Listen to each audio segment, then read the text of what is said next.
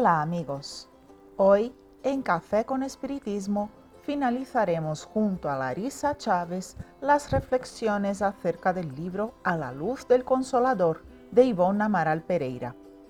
Esperamos que haya sido un paseo agradable para todos vosotros. Para Larisa es siempre una alegría compartir el fruto de estas preciosas lecturas con vosotros. Siendo de esta manera, sigamos con el estudio de hoy, que tiene como título Después del Calvario.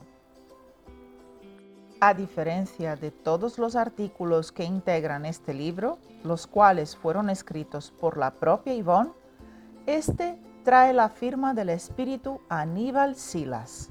Es un espíritu de gran elevación cuyas actividades están descritas en la obra Memorias de un suicida. Utilizando como base una de las narrativas de Lucas en los Hechos de los Apóstoles sobre un pobre manco que vivía de la caridad ajena, ese benefactor espiritual nos conduce dulcemente al Evangelio de Jesús. Siguen algunos pasajes para que alcancen nuestros corazones y mentes. El hombre naciera enfermo y estropeado creciera bajo la humillación de la anormalidad física y la angustia de una irremediable pobreza que lo forzaba a vivir de la compasión de los corazones bien formados, que lo acariciaban con limosnas y favores.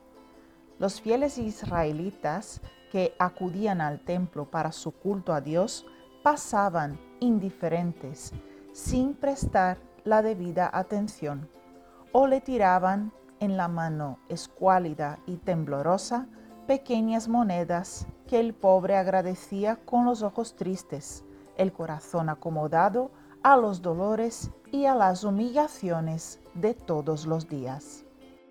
Cuando ya estaba en la edad adulta, apareció en Jerusalén, viniendo de la Galilea, un joven a quien llamaban Jesús el Nazareno de ese joven supo él por intermedio de muchas voces que, bajo el contacto de sus manos protectoras y generosas, los ciegos recuperaban la vista, los paralíticos caminaban, los cojos se levantaban, los leprosos se curaban, los locos recobraban la razón e incluso los muertos resucitaban. Y todos los desheredados y desgraciados eran beneficiados y consolados y deseó conocer entonces al hombre de Nazaret, de quien decían tantas maravillas en la esperanza de, como los demás enfermos, también ser curado de aquel problema que lo martirizaba desde la cuna. Pero la multitud, ávida de la presencia del querido maestro, le interponía los esfuerzos, impidiéndole de aproximarse para suplicar también la celeste dádiva como hacían tantos. Compadécete de mí también, Señor, Hijo de Dios vivo. Durante tres años, aquel Mesías divino recorrió las pobres tierras de la Galilea, de Judea y de Samaria, curando, animando y sirviendo a todos los que encontraba en su camino. Pero al manco de la puerta formosa jamás fuera posible presentarse delante suyo hasta que le sorprendió la tragedia innombrable. el joven nazareno fue arrestado por deliberaciones del Sinedrío, el gran tribunal religioso de Jerusalén, supliciado y muerto en la cruz entre dos malhechores vulgares.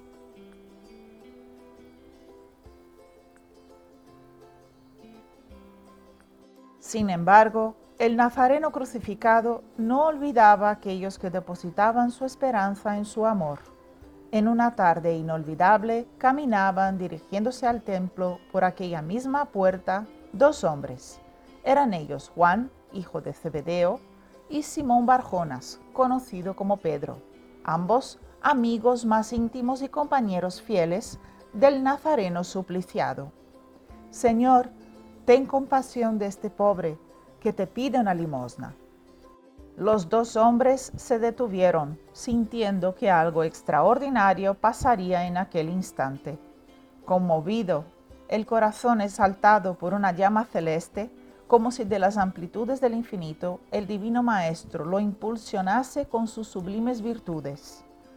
Pedro descansó la mirada en el pobre, junto a Juan, el discípulo amado, y le dijo, No tenemos ni plata ni oro, y por eso no te daremos una limosna, pero lo que tenemos, esto te lo daremos.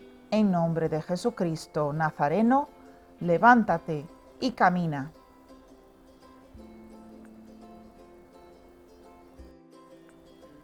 Y así lo hizo. Y finaliza el espíritu Aníbal.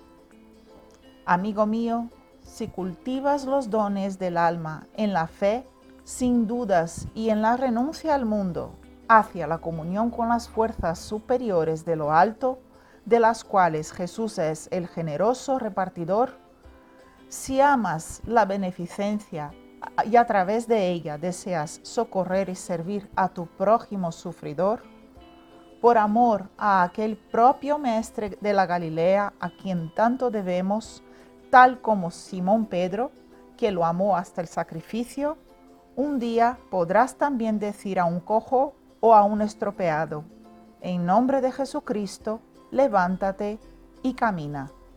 Y el Nazareno vendrá a ti, beneficiando el sufridor hoy a través de ti, como ayer por intermedio de sus apóstoles. Un gran abrazo a todos y hasta el próximo episodio de Café con Espiritismo.